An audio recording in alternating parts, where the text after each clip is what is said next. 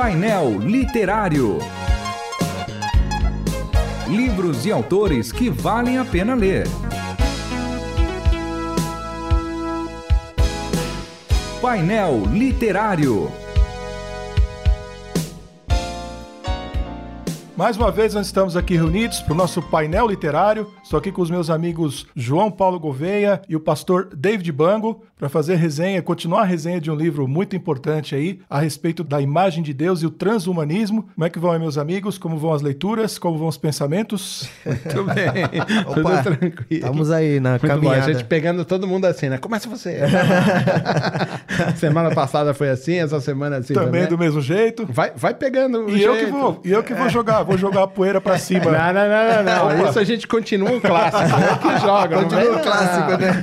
É, continua o clássico. A semana passada eu terminei o programa falando Ah, é, sobre um termo que ele usa, que é hibronauta, que é Sim. o título do capítulo 4. Sim. A gente terminou falando, ah, não, peraí, a gente vai se confundir, vai ter avatares, né? A gente vai estar lá. E- Isso tem muito a ver, assim, com o Matrix? A gente vai ficar preso numa Matrix, assim, num, num estilo de vida agora só virtual? Se ela não vai nos prender literalmente, a gente não vai conseguir interagir com o mundo fora dela, então de alguma forma nós vamos ser obrigados a migrar para ela. Pra Matrix? Para Matrix. Vamos ter que entrar nesse mundo virtual e criar uma, um, um selfie lá, uma imagem para sobreviver lá dentro, porque senão a vida aqui fora não vai ser Mas alimentada. isso, mas isso não pode trazer uma patologia, porque quem é você? Você é o que tá lá dentro ou o que tá aqui fora? Essa é uma das crises que a gente vai ter, né? Agora, por exemplo, o ponto de partida dessa, dessa questão são os limites do próprio, dos próprios ser humano, né? Os limites entre, entre o corpo e a alma. A ideia do transhumanismo é de que o nosso corpo ele pode ser, ele pode ser desenvolvido, ele pode ser atualizado e que até existe uma incompatibilidade entre o nosso corpo físico e a nossa alma, como se o nosso pensamento, a nossa alma e o nosso interior ele tivesse condições de expandir, né? De crescer, de desenvolver, de migrar para outros mundos, mas o nosso corpo é incompatível com isso. Então a gente precisa de tecnologias que aumentem as nossas capacidades, ou eu diria até tecnologias que de alguma maneira vão abolir a necessidade do corpo para você poder fazer essas, essas imersões, né? Vo- Você não acha, pastor David, que ele, ele tocou no ponto agora que é, poxa, a gente vai transcender, né? A gente É um vai tipo sair. de transcendência. É, uma, é Isso- um tipo de é transcendência Isso, humana isso não mesmo. parece que é a gente, assim como no Éden, querendo ser igual a Deus, a gente querendo deificar a nossa vida? Ah, parece que sim. É, Ah. parece que sim. Inclusive, uma das abordagens mesmo que o autor vai trazer é essa questão, a ideia da transcendência humana mesmo, né? É de elevar essa experiência humana acima de todas as coisas. É o homem que está no centro. Ele é o centro da questão. Então, elevar atravessando todos os limites possíveis. Esse é, talvez seja um dos sinais da queda. Agora, a questão que tem que ser observada aqui é como é que a igreja vai ser afetada diante disso. Sei que ainda não estamos sendo afetados. Qual que vai ser a, a realidade da igreja? Não apenas o, mundo de forma geral, mas também qual que é o futuro da igreja dentro de diante de tudo isso? Como é que isso se encontra com os valores bíblicos, né? Qual é a resposta que nós vamos dar diante disso? Porque a, a gente vai perceber que as pessoas cada vez mais estarão sendo talvez destruídas, né? Se assim podemos dizer, diante dessa experiência, diante dessas propostas novas, diante do positivismo, diante da tecnologia. E aqui vale lembrar que ah, o, o tipo de tecnologia que está sendo utilizado, que o autor vai dizer, é a tecnologia digital, né? Inclusive ele vai dizer que não estamos falando de tecnologia, por exemplo, a mecânica, o martelo é uma tecnologia. Mas sim, da Analógica. tecnologia. Exatamente, mas estamos falando de uma tecnologia digital. Como que vamos ser afetados? É daí que faz todo sentido a provocação que ele vai fazer da ideia do transhumano mesmo, do transhumanismo. Na verdade, o transhumanismo não é o fim.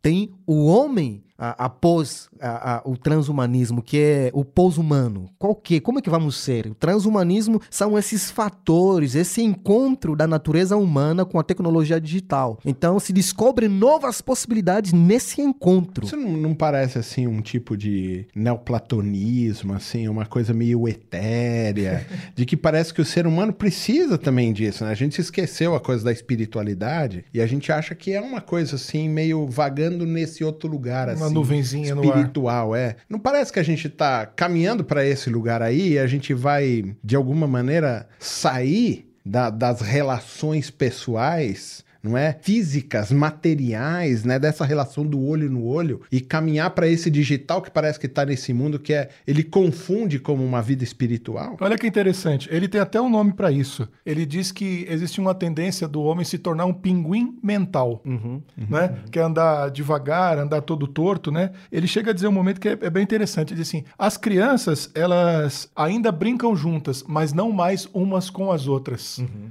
Então ele já está dizendo o seguinte: essas novas gerações, por causa dos computadores, por causa dos jogos, elas estão tendo interação com outras crianças. Os gamers têm isso, mas não são pessoas. É uma voz aqui no fone de ouvido, é um, é um avatarzinho ali, é uma figura, é um nome, é um nome fictício, é uma pessoa que você não sabe o endereço dela, você não sabe o que ela come, o que ela bebe, o que ela veste Se tá sofrendo, tá se tá sofrendo, feliz. se não está, mas as pessoas consideram aquilo um relacionamento. E isso tem trazido, já tem trazido para as pessoas problemas cognitivos sérios. Problemas com ansiedade, com depressão, com uma série de outras dificuldades, já são, já são resultado dessa falta de, de, de contato humano, dessa falta Agora, de como- percepção como- do outro. É, A pergunta do, do pastor David é muito assim relevante para isso. Como que a igreja lida com isso? Parece que a gente está ainda como uma questão paliativa, né? A gente está dando um paracetamol para dor de cabeça. Uhum.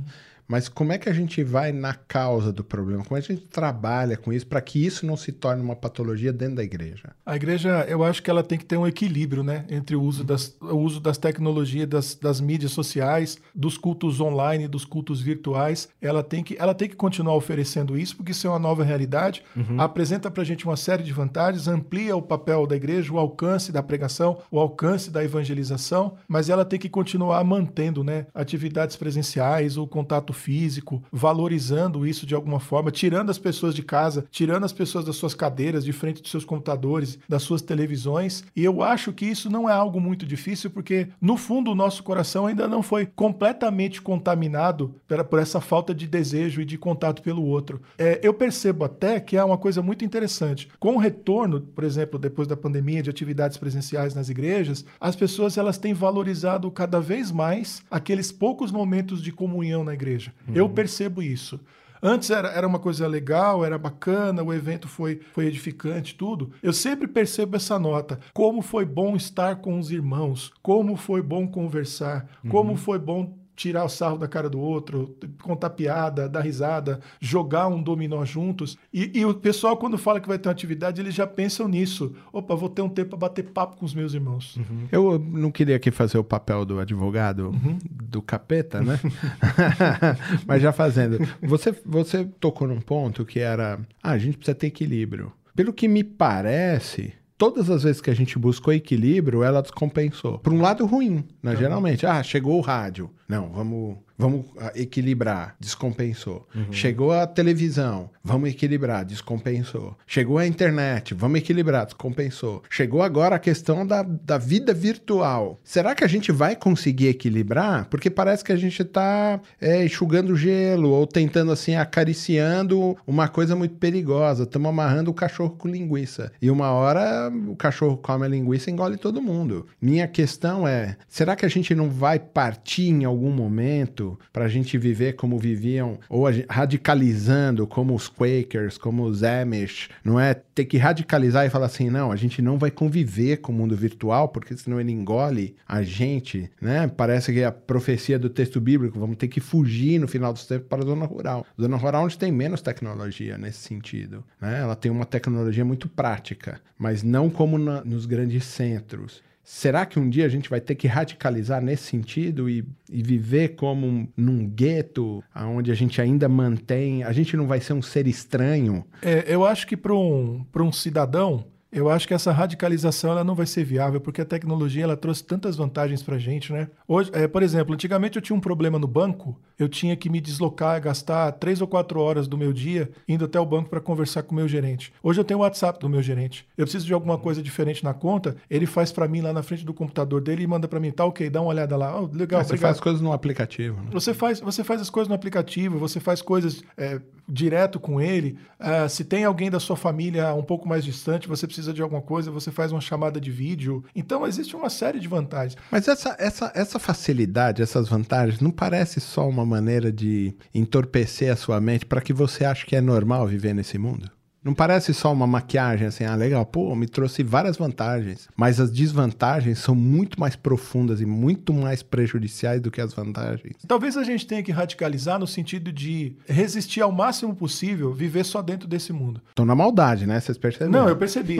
Eu- então, eu acho que não dá pra abrir mão disso, porque trouxe realmente vantagens enormes pra gente. Melhorou muito a vida da gente. Talvez a gente tenha que ser radical no sentido de que algumas coisas a gente não vai poder negociar. Eu não vou poder, eu não vou negociar o culto público, eu não vou, eu não vou abrir mão de ir pra igreja pelo menos uma vez por semana pra estar com os meus irmãos. Eu não vou celebrar as festas de aniversário da minha família por conferência. A gente vai pra algum lugar, pra casa de alguém, pra casa de um deles, e a gente vai fazer o bolo, vai cortar o bolo, vamos passar a tarde juntos, vamos desligar o celular e vamos bater papo. Eu não vou substituir uma viagem virtual por uma viagem real. A experiência de estar no lugar, porque o cheiro ainda não conseguiram transportar, pro, né? Aquela sensação de estar num lugar novo, ainda não conseguiram trazer. Eu acho que talvez a gente tenha que ser radical nesse sentido. Fazer, o- fazer o bom uso das, das redes para o que ela realmente é, é útil para gente, mas aquilo que tem valor para a família, para a espiritualidade, para os nossos relacionamentos, eu acho que isso a gente tem que procurar manter o máximo fora disso daí. Rapaz, a gente, a gente ficou duas semanas falando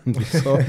Me parece, tô com a sensação de E que o a gente assunto ainda não ficaria acaba. mais umas três Exatamente. semanas falando sobre isso. Mas, infelizmente, a gente vai ter que interromper aqui. Fica aí a dica: Transhumanismo e a Imagem de Deus. Você indicaria esse livro para quem, Pastor David? Eu indicaria para todo mundo, especialmente os pastores, os líderes. Nós precisamos dominar esse assunto. É algo que ah, vai acontecer, está avançando, está crescendo e a gente precisa conduzir a igreja a entender a essência do ser para que não se deixe enganar por aquilo que é ruim. Né? É, tem propostas boas, sim, mas temos que ficar atentos para não perdermos a nossa, a nossa essência como Você também igreja. indicaria para todo mundo? Além disso daí, eu diria o seguinte: pega, pega a juventude da igreja lá, os líderes da igreja, os pastores e jovens, vamos colocar esse, isso, esse livro em discussão, em Sim. debate, em exposição. Que essa galera que vai estar à frente da igreja aí no futuro, aí já tem algum, algum, algum exercício de futurologia aí, no, no melhor sentido da palavra, né?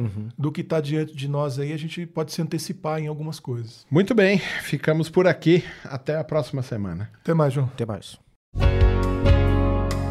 Você ouviu Painel Literário. Produção e apresentação: João Paulo Gouveia. Realização: Transmundial.